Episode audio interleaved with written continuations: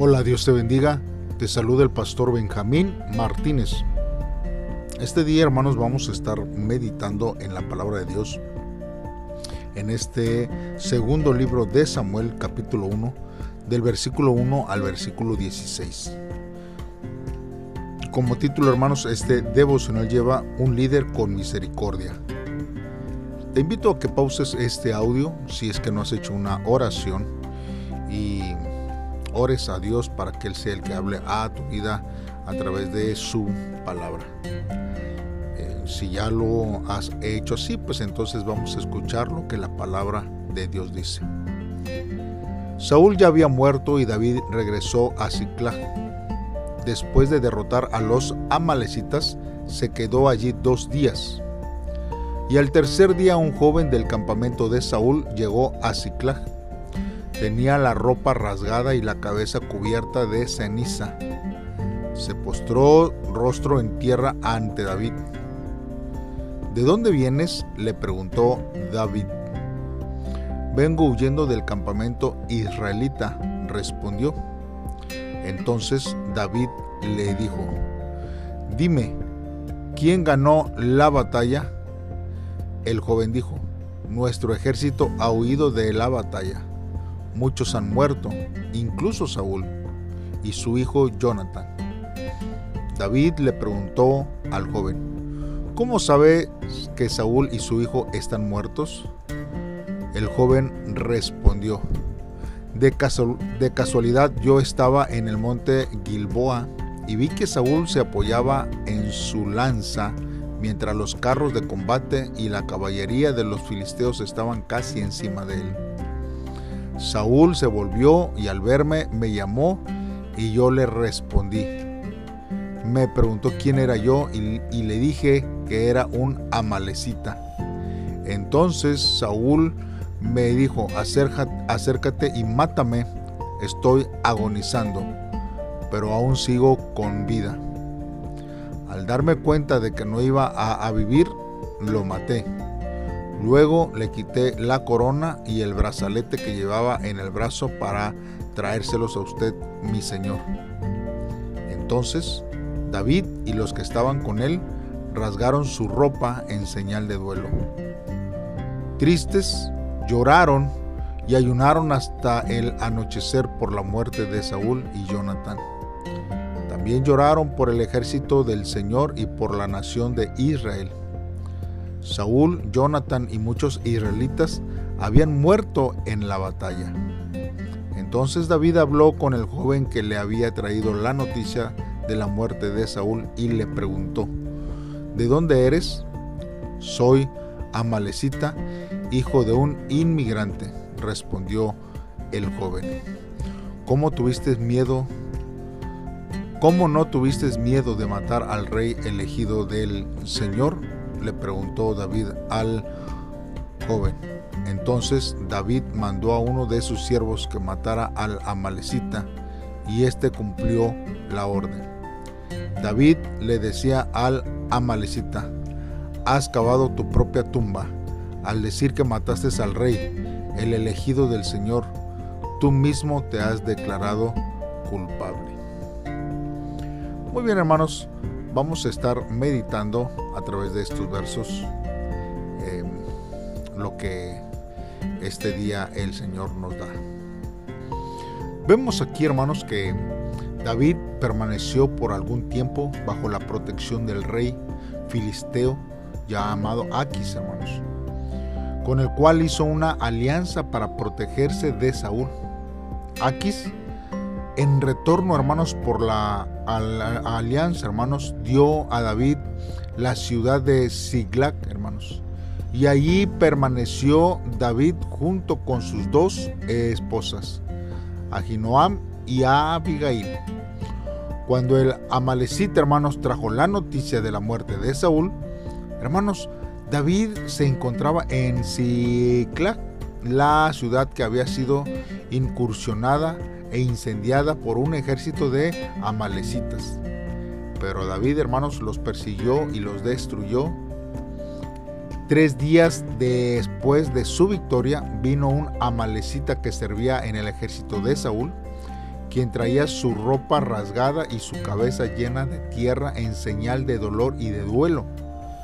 El ejército, hermanos, israelita había sido derrotado en Gilboa y Saúl y Jonathan habían caído muertos en la batalla, hermanos.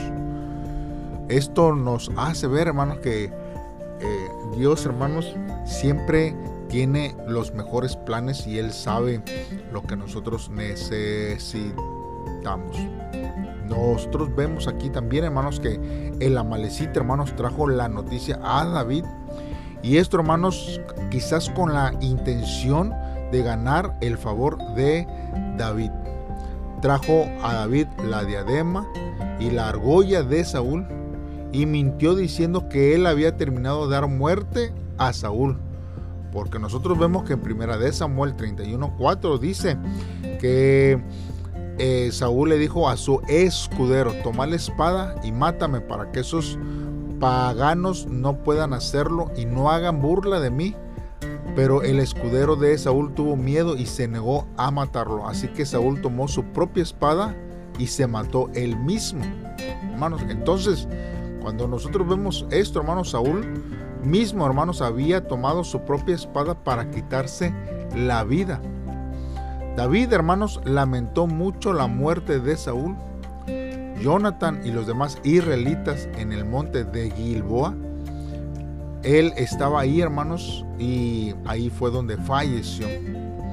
En, expresión, hermanos, de el dolor, hermanos, David y los que acompañaban, ellos rasgaron sus vestiduras y lloraron y ayunaron hasta el anochecer. Hermanos, esto fue una expresión genuina de dolor por la muerte de aquellos israelitas. David, hermanos, aunque estaba en alianza con el rey filisteo por razones de seguridad y de protección, no se habían vuelto eh, eh, traidores a su propio pueblo.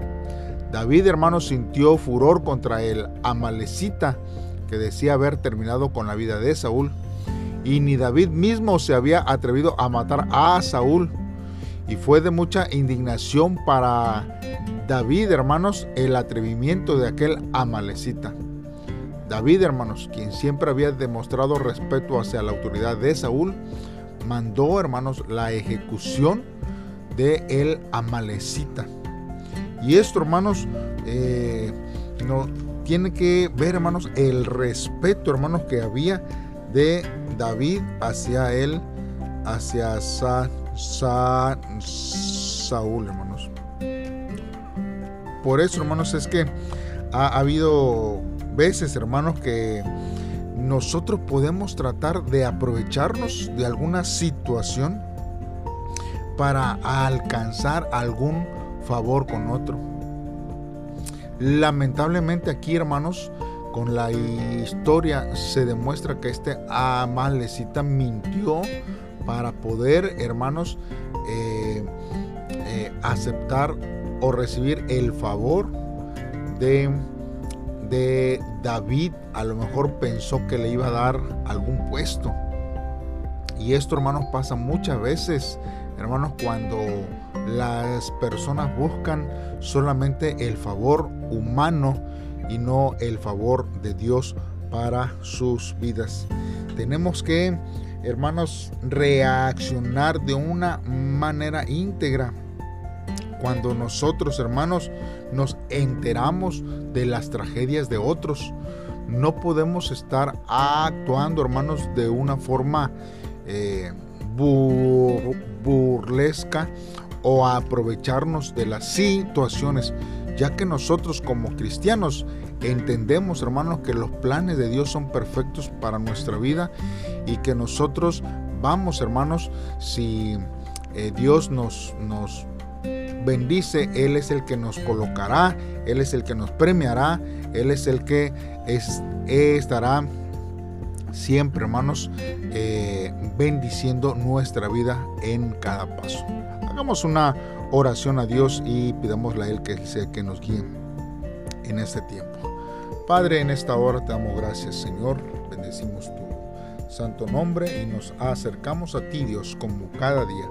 Dios, nosotros vemos, Señor, que en estos versos David tomó una actitud eh, que te agrada, Señor, a ti ante Saúl.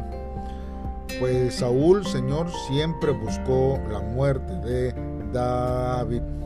Y esto, Señor, me enseña a que podamos valorar más la vida de las personas. Ayúdanos, Señor, a tratar a los demás siempre con misericordia y amor, incluso a los que nos han causado algún prejuicio, Señor, y nos han hecho sufrir. Deseo ser un discípulo de Jesús que comparte, oh Dios, la tristeza y el dolor con aquellos, Señor, que se encuentran padeciendo. Dios, te amamos, Señor, siempre y deseamos con todo nuestro corazón, Dios, que tú obres en nuestra vida para vivir actuar de una manera adecuada. Gracias por tu fidelidad. En el nombre de Cristo Jesús te lo pedimos, Dios. Amén. Dios te bendiga.